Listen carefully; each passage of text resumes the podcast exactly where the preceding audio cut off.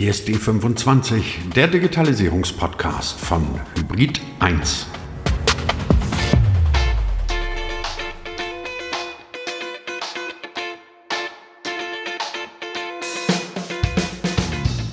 Seid ihr, liebe Hörer von D25, seid ihr euch wirklich ganz, ganz sicher, dass der, der jetzt gerade spricht, dass das dieser Typ ist, der normalerweise immer D25 moderiert? Oder ist es vielleicht doch nur irgendeine KI, ein digitaler Zwilling, ein Klon, ein Avatar, ganz egal, wie ihr das nennen wollt, auf jeden Fall nicht so wirklich real. Und falls ihr euch sicher seid, was macht euch da eigentlich so sicher?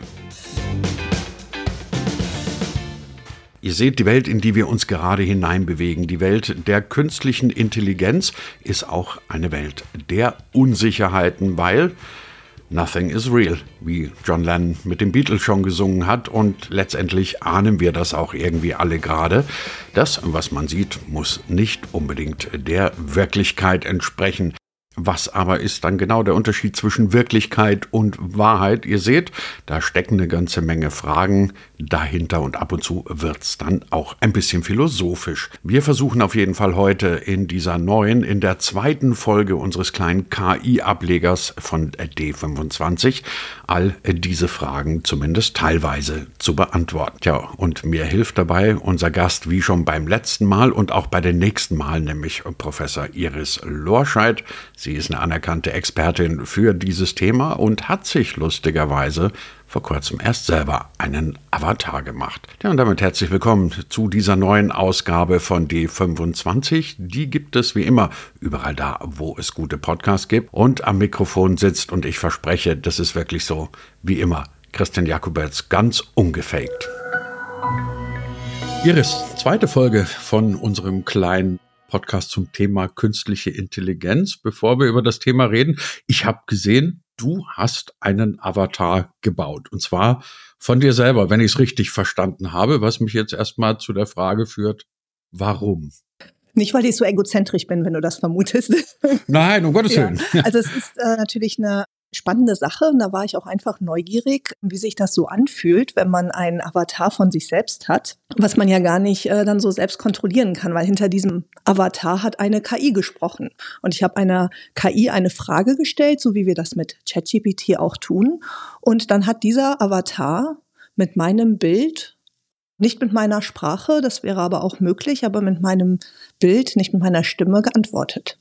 Wir hatten, wir hatten, vielleicht muss ich das jetzt noch ergänzend dazu sagen, jetzt erst in einer der zurückliegenden Folgen einen, einen CEO eines IT-Unternehmens, die haben im Auftrag eines, man darf immer noch nicht sagen, wer es ist, bisschen albern, eines großen deutschen Magazins, haben die komplett einen Redakteur geklont. Die haben gesagt, wir würden das jetzt nicht Avatar nennen wollen, sondern eher digitaler Zwilling. Frage eins an dich, ist das bei dir auch der digitale Zwilling? Den du von dir selber gemacht hast? Und Frage zwei, die Frage habe ich dem CEO-Kollegen schon gestellt. Was nutzt es, wenn es jetzt in dem Fall dich beispielsweise ein zweites Mal gibt? Jetzt ist es ja so, dass ich dort einen Avatar habe, der immer ganz gut aussieht. Der ist gestylt, da sitzt das Make-up und da passt, der, passt das, was der Avatar auch anhat. Und dann könnte ich diesen einsetzen, um für mich zu sprechen. Also sowas wie Trainingsvideos zu generieren. Du weißt ja, dass ich Professorin bin. Und dann könnte dieser Avatar eben für mich solche Videos generieren, basierend auf einem Skript, den ich ihm gebe. Und dann habe ich eben nicht diese menschlichen Schwächen, dass ich immer wieder äh nutze und nicht die perfekte Sprache und dass ich mich verhaspel, sondern das ist dann also ein sehr kontrolliertes Ding, was also immer sehr gut auftritt und gut aussieht. Und ich muss mich da gar nicht erst für fertig machen, sondern kann das dann eben einsetzen. Und über meine eigenen Anwendung hinaus kann man das für Kundeninteraktionen einsetzen. Man kann damit äh, generell Trainingsvideos bauen. Man kann auch Inhalte damit transportieren, jetzt statt einer PowerPoint-Präsentation, die man hochlädt oder einem PDF, einer Broschüre, die man ausgibt, kann man eben dann einen Avatar sprechen lassen. Und das kann sehr unterhaltsam sein und das kann einen auch engagiert halten in der Interaktion. Ich habe gleich noch, aber das machen wir später, wirklich zwei Grundsatzfragen zu dem Thema, aber erstmal noch eine andere, eher technische. Es gibt ein Tool namens Synthesia, und glaube, es gibt auch inzwischen auch andere, die machen letztendlich das, was du gerade beschrieben hast, nur eben nicht mit Avataren, sondern mit vorgegebenen Charakteren, von denen du dir jemanden aussuchen kannst, dem schreibst du deinen Text. Du kannst inzwischen sogar einigermaßen sagen, sprich das Wort so und so aus, mach hier eine Pause, mach hier die und die Gestik. Also das ist schon relativ schlau und in den Ergebnissen Ergebnissen, würde ich sagen, schon ganz, ganz ordentlich. Trotz alledem ist es bei mir immer noch so, ich gucke es mir an und merke natürlich sofort, dass es, dass es in KI ist. Also ich bin beeindruckt, was Technik inzwischen kann, ähm, merke aber an vielerlei Sachen, das ist wirklich nicht echt. Ich würde das auf meine Kunden nicht loslassen, weil ich mir dann denke, lieber ich mit all meinen Unzulänglichkeiten als dieses Hallo und herzlich willkommen. Also wo du einfach merkst, das ist computerprogrammiert. Welche Erfahrungen hast du beim, beim Klonen deiner selber gemacht? War das schon nahe an der, an der, an der echten Iris oder eher noch so, so ein Gimmick, dass du sagst, ja, man hat's mal ausprobiert? Ja, es war definitiv ein Gimmick und das war auch wirklich eine etwas unheimliche Erfahrung. Ja, also wenn man sich dann selbst sieht in etwas unnatürlichen Kopfbewegungen, aber eben doch sich selbst erkennt, sich dort eben so den Spiegel vorzuhalten, das war schon eine unheimliche Begegnung, weil ich natürlich auch sehe, wo es hingeht. Die Schwächen sind eine Momentaufnahme. Das Gehakel und das Künstliche, was wir jetzt noch wahrnehmen, ist eine Momentaufnahme der Fähigkeiten der KI. Und ich bin da sehr optimistisch, dass wir ein Jahr, drei Jahre, wie schon gesagt, die Prognosen sind immer schwierig weiter, das dann eben nicht mehr erkennen. Und dann kann weder ich noch jemand anders erkennen, ob ich es bin oder jemand anders ist. Ich habe jetzt gelesen, weiß nicht, ob stimmt, aber ähm, nachdem du da wahrscheinlich beschlagener bist als ich, kannst du mich vielleicht korrigieren. Gelesen habe ich, dass im neuen Betriebssystem von Apple, iOS 17, ist es, glaube ich, die Möglichkeit da sein soll, dass du, ich hoffe, dass ich es jetzt richtig sage, dem Betriebssystem deine Stimme leist oder deine Stimme beibringst und die dann in unterschiedlichen Anwendungen in irgendeiner Weise äh, verwenden kannst. Mir fehlt noch ein bisschen die Fantasie, welche Anwendungen das sein sollen, die ich nicht mit meiner eigenen Stimme bespielen könnte. Aber ist das dann der Schritt zur Alltagstauglichkeit von solchen Dingen, von denen man nicht weiß, ist es jetzt echt oder ist es nicht echt? Ja, die ähm, Frage nach der Alltagstauglichkeit, da müssen wir uns eben einfach den Zweck dessen stellen. Ja, also was, was ist der Sinn dessen, dass wir einem künstlichen System unsere Stimme oder unser Bild leihen? Und wie gesagt, hier kann man natürlich in verschiedene Medienproduktionen denken. Ja, also dass man sowohl eine Beschreibung oder eine, eine Videobeschreibung hier eben von einem künstlichen System schaffen lässt, wo man sich selbst nicht eben hinstellen muss und aufwendig produzieren muss. Es ist eben einfach sehr viel effizienter. Es gibt ja auch immer diese Ansprachen von einem CEO an das Unternehmen. Ja, das kann man dann natürlich sehr viel einfacher produzieren mit dem Okay dann natürlich des CEOs und braucht dann eben nicht das Studio und Make-up und eben alles eben zurechtzumachen. Also erstmal geht es darum, Content zu produzieren. Ansonsten ist auch viel Spielerei damit dran. Ne? Also dass man da also auch irgendwie Spaß mit hat, mitzuspielen, seinen eigenen Avatar dort zu haben, seine eigene Stimme zu haben. Das ist dann wirklich diese Unterhaltung. Ich habe jetzt dieses tolle Video gesehen, da hat jemand, ich weiß nicht, ob du das kennst, da gibt es in Photoshop ein Slider, der heißt Gesichtsalter, Facial Age, den kannst du verschieben, ja. Also da kann ich dann mein Foto hochladen und schauen, wie ich denn mal so 30 Jahre später aussehe oder eben 20 Jahre früher vielleicht ausgesehen habe. Und äh, da kannst du eben so tolle Videos machen, wo du das dann eben zusammen, ja, erstmal den Avatar von heute, dann den älteren und wieder den jüngeren. Und du siehst, dass das eben ja, erstmal ein lustiges Gimmick ist, ja, aber äh, wir können damit dann immer jung und für immer schön sein. Und damit kann man einfach schnell Content kreieren. Man kann auch darüber nachdenken, dann eben ganze Schauspielerinnen dort zu ersetzen und zu bauen. Und dann hat man erstmal effizient tollen Content gebaut. Gibt es ja auch tatsächlich jetzt schon. Ich fand das sehr interessant, als ich mir jetzt ein Konzert von Peter Gabriel angeguckt habe und er sprach dann über Avatare und kam dann auf die Avatare, also auf die Band Aber in London und er sagte halt, naja, das räumen die auch ein, wir haben unser Abbild von vor 30 Jahren genommen, weil da waren wir jünger, schöner und was weiß ich was. Ich hatte ja vorhin gesagt, Iris, dass, dass ich zwei Grundsatzfragen bei der ganzen Geschichte hätte. Die erste kommt jetzt. Schafft man damit nicht eine Welt voller Illusionen, bei der am Ende nicht mehr auseinanderzuhalten ist, was ist jetzt noch echt und was ist nicht echt. Und ich würde das gerne noch ergänzen mit einer zweiten, wobei ich da wahrscheinlich eher eine Psychologin fragen müsste. Du siehst ja jetzt schon durch Social Media, beispielsweise Anwendungen wie Instagram, wie dieser, dieser Konformitätsdruck, dieser Druck, gut auszusehen oder sonst was, wie der gerade in jüngeren Generationen jetzt schon brachial wird. Ne? Wir kennen alle das Spiel mit Filtern etc. Wenn wir jetzt noch mal eine Schippe oben drauflegen, dann würde ich mir jetzt denken, kommt man irgendwann an den Punkt, an dem sich die echten Leute nicht mehr raustrauen aus ihrem Haus, weil ja dann irgendwann mal auffällt, hoppala, Iris ist ja gar nicht mehr 17 oder wer auch immer. Ja, absolut wichtiger Punkt. Ja, also wir haben gesehen, dass es auf Social Media auch schon die Verbreitung von Deepfake gibt. Dann gibt es auf einmal wieder einen Roy Black am Wörthersee, da gibt es dann mal wieder ein Video davon, ja. Oder Tom Cruise, wie er irgendwie durch eine Kantine feudelt. Oder Britney Spears wird vermutet, dass sie gar nicht mehr wirklich lebt, ja, mit den Postings, die dann eben kommen. Also die Realität kollabiert. Und was denkst du denn? Gibt es in der Zukunft noch andere Inhalte als Fake-Inhalt auf Social Media? Was denkst du? Boah, das, ich, also ich, ich, ich finde also es ist erstmal eine Frage, die ich nicht beantworten kann. Definitiv nicht. Und das zweite ist, dass ich rein gefühlsmäßig, bin ja auch kein Jurist, mir denke, irgendwo kommt jetzt der Zeitpunkt, an dem man anfangen müsste, irgendetwas zu regulieren. Ich bin der allerletzte, der irgendwie ein großer Anhänger von staatlichen Regulierungen ist. Also eigentlich bin ich weitgehend liberal, aber das ist so ein Moment, wo ich mir denke, damit kannst du ganze Gesellschaften komplett zerstören, komplett kaputt machen. Also solange es noch darum geht, dass sich, dass sich irgendjemand ein Sixpack andichtet oder eine Bikini-Figur, denke ich mir, naja gut, dein Problem. Aber überdenk, denk das mal weiter, wenn du wirklich in, in, in Politik, in Gesellschaft oder sonst was rausdenkst, dann ist es ja nicht mehr einfach nur ein Filter, sondern du kannst ja komplette Fakes damit demonstrieren. Und spätestens dann, würde ich sagen, wird's hochgefährlich. Und das sage ich als Technikoptimist. Ja, genau. Und äh, wenn, du Social, äh, wenn du Silicon Valley fragst, deren Antwort ist ganz klar, also wenn es so weitergeht, unreguliert, würde in drei Jahren nichts mehr aus Social Media echt sein, sondern eben alles Fake. Und da stellt sich eben auch die Frage der Rolle der zukünftigen Social Media, der Selbstdarstellung, die ja dann eigentlich keine Selbstdarstellung mehr ist, und was denn dann noch Social Media sein kann. Und es gibt natürlich auch ganz dunkle Ecken, also die große Szene der Pornografie, wo es ja auch keine Limits mehr gibt, die natürlich zu einer ganz argen, positiv ausgedrückt, die Sensibilisierung führen, die also wirklich höchst gefährlich ist. Und Sicherheitsrisiken gibt es natürlich überall. Du hast bestimmt mal was von Phishing gehört. Das sind dann eben irgendwelche Mails, die man kommen, bekommt, die aussehen wie eine Mail vom Chef oder ein Anruf von der vermeintlichen Enkelin oder des vermeintlichen Enkels.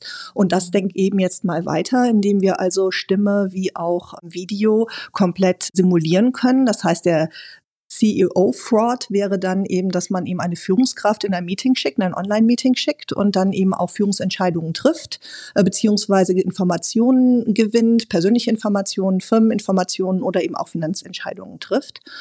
Und das öffnet natürlich Tür und Tor. Und da bin ich eben auch also ohne Regulierung hätte das einen interessanten Blick auf unsere gerade aufgebaute digitale Welt. Wir haben uns gerade die Online-Meetings geschaffen und die digitale Welt und plötzlich merken wir, das können wir ja alles faken. Jetzt müssen wir uns vielleicht auch alle wiedersehen oder Codes vereinbaren. Ja, Christian, wir vereinbaren jetzt Codes, dass wir einander erkennen, dass wir es wirklich sind. Und das Thema Regulierung ist natürlich ein ganz wichtiges.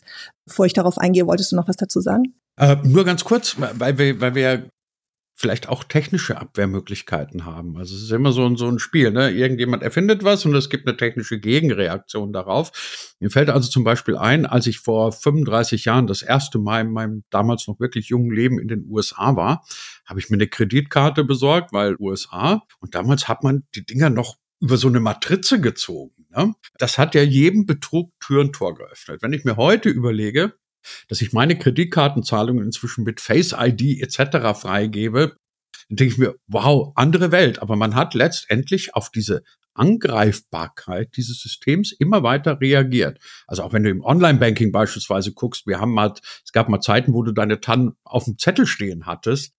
Kein Mensch würde heute mehr so Online-Banking machen. Also was für mich die Frage aufwirft, und auch das kannst sicher du besser beantworten, siehst du eine Möglichkeit, gibt es eine Möglichkeit, die vielleicht über solche Codes auch hinausgeht, dass wir irgendwo noch sicherstellen können, dass das, was ich da jetzt sehe, nicht irgendein böser Clan ist, sondern wirklich Iris, die mir jetzt versucht, irgendwelche Technologien zu erklären. Äh, aktuell gibt es Software, die das erkennt und auch erkennt, wenn Bilder verändert wurden, weil es findet ja immer eine, eine Veränderung von Bildern statt oder dass eben künstlich erzeugte Bilder es gibt. Aber auch hier bin ich immer doch sehr pessimistisch, dass es immer IT-Systeme gibt, die andere IT-Systeme entlarven, weil es eben eine kontinuierliche Weiterentwicklung geht. Das heißt, es muss mal wieder dahin wie immer mit einem verantwortungsvollen Umgang, mit Regeln, die einzuhalten sind, Regularien. Hier war jetzt ja China ganz klar. Also die haben im März eingeführt Regeln, dass also alles klar gekennzeichnet werden muss, wenn es künstlich erzeugt wurde und eben auch diejenige Person, die dort auftaucht, ganz klar den Konsent geben muss, also das Einverständnis, dass das funktioniert. Die EU arbeitet noch daran, ja. Wir arbeiten an großen KI-Gesetzen in diesem Jahr und wir sind gespannt, was da herauskommt. Quelle überprüfen, ja, also woher kommt jetzt das, was man dort eben gerade sieht, kann natürlich auch mal helfen. Also ist der D25 KI Podcast eine zuverlässige Quelle oder nicht? Und ähm, also zusammengefasst, ja, es gibt im Moment technische Möglichkeiten, die genau das adressieren. Und der, da gibt es dann immer so einen Wett, Wettstra Wettlauf zwischen ähm, also Sicherheitssoftware und Attacke. Das wird es wahrscheinlich auch immer geben. Dann gibt es ganz klare Regularien, die es braucht und einen verantwortungsvollen Nutzer, Nutzerin, die sich da eben auch Gedanken machen, wie sie sich selbst schützen können. Glaubst du, das ist jetzt eine etwas persönlichere Frage, die sich wahrscheinlich auch nicht mit Wissen, sondern eher mit Bauchgefühl beantworten lässt. Glaubst du, dass es, sagen wir in zehn Jahren, eine Akzeptanz, eine breite Akzeptanz unter dem Mainstream gibt, also jetzt nicht unter zwei Nerds wie wir, die wir hier komischen Podcasts machen, sondern unter Mainstream sich wissentlich mit Dingen, mit Menschen, mit wie auch immer wir das nennen wollen, mit Klonen zu unterhalten, von denen wir wissen, dass sie gar nicht echt sind. Ich sage dir nur ganz kurz, wie ich auf die Frage komme. Auch das ist eher so ein persönliches Ding. Ich kann mir immer noch nicht vorstellen, dass ich mir diese ABBA-Show in London angucke. Das hat zum einen damit zu tun, dass ich jetzt nicht gerade der weltgrößte ABBA-Fan bin, aber zum anderen auch damit, dass ich mir jetzt nicht vorstellen könnte, mir zum Beispiel die Beatles als Avatare oder Avatare, Avatare gesagt, als Avatare anzugucken. Und bei den Beatles wäre schon was anderes, weil ich ein glühender Beatles-Fan bin.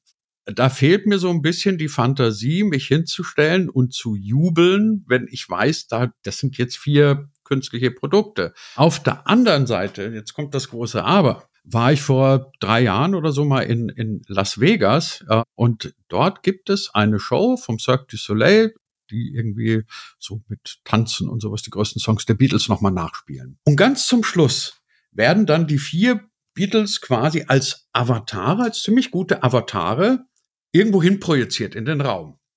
Und die Leute sind aufgestanden und haben gejubelt und haben den applaudiert. Ich auch.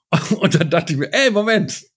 Das ist aber, das ist überhaupt nicht real. Gut, altes Beatles-Zitat John Lennon, nothing is real. So, was ich meine ist, kannst du dir vorstellen, dass es in zehn Jahren, zum Beispiel jetzt für deine Studenten, völlig normal ist, dass sie sagen, ist mir doch wurscht, ob die jetzt echt ist oder ob das ihr digitaler Klon ist?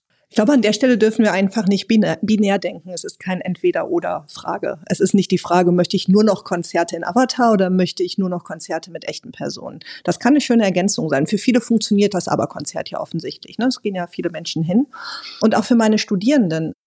Wir haben ja auch das Thema digitale Lehre oder auf dem Campus Lehre. Und ich glaube, es ist immer eine Kombination. Man hat Selbststudienphasen, wo man Materialien bekommt, wo man sich selbst etwas erarbeitet. Und für diese Phase ist es doch ganz nett, dass man neben Folien und interaktiven Lernplattformen vielleicht eben ein Video von mir hat, wo was man sonst ja auch aktuell aufnimmt, ja, so eine Präsentation von mir, was dann eben ein Avatar ist, der eben etwas erklärt. Wenn es gut gemacht ist und gut zu folgen ist und eben nach guten didaktischen Konzepten aufgebaut ist, warum nicht? Aber dann treffen wir uns auch wieder auf dem Campus und besprechen weiter in die Tiefe gehend, was wir oder was die Studierenden vorher erarbeitet haben. Und ich finde, dass tatsächlich diese Unterstützung der Technologie unsere Studierenden befähigt, schneller weiterzukommen. Also dass man da eben auch unterstützen kann, dass man eben auf eine andere Art und Weise miteinander diskutieren kann, weil diesen ganzen Grundlagenkram kann auch jeder in seinem eigenen Tempo dann erarbeiten. Es muss natürlich so eine Lernfortschrittsüberprüfung geben, aber jeder kann in seinem eigenen Tempo die Grundlagen erarbeiten. Und das gibt es dann eben einfach nochmal in dem weiteren Kanal Avatar erklärt, der vielleicht sogar mit KI auch interagieren kann, den Lernfortschritt der Studierenden identifizieren kann und darauf individuell eingehen kann. Absolut offen, Plus dann eben auf dem Campus sich zu treffen und nochmal in die Diskussion zu gehen, in die Gruppenarbeit. Wir hatten diese Woche so ein Role-Playing-Game gemacht, ja, wo wir so verschiedene Rollen in einem Business-Meeting angenommen haben zum digitalen Produkt. Und also meine Antwort dazu ist, als Ergänzung wird es funktionieren und es wird es wird Anwendungsbereiche geben, wo es sehr gut funktioniert und es wird Anwendungsbereiche geben, wo es nicht funktioniert für uns.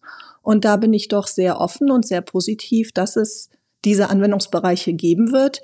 Ich mache mir tatsächlich so ein bisschen Gedanken, wie wird zum Beispiel die Kinoindustrie sich verändern? Ja, braucht es noch irgendeinen Schauspieler, den ich hire? Man kann diese ganzen Produktionskosten absolut limitieren. Und was bedeutet das? Und auch, was macht es mit uns Menschen?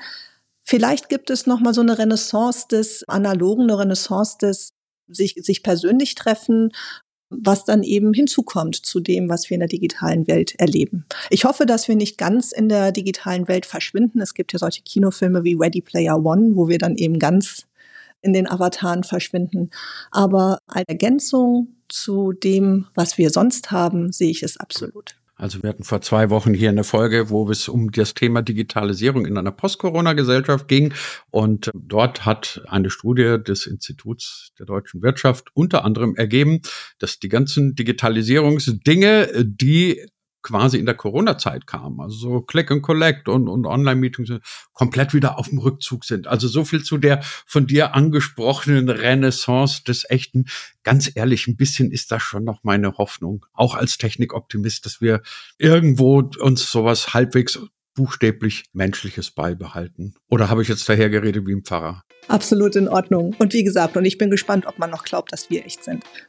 Für heute, liebe Hörer von D25, kann ich euch zumindest versichern, wenn sie mich nicht gerade mit irgendwelchen technischen Wundermitteln völlig über den Tisch gezogen hat, dann war das die echte Iris Lorscheid, mit der wir heute über Avatare und digitale Klone und die Potenziale für die Zukunft gesprochen haben. Iris, vielen Dank dafür. Wir hören uns im August wieder. Vielen Dank.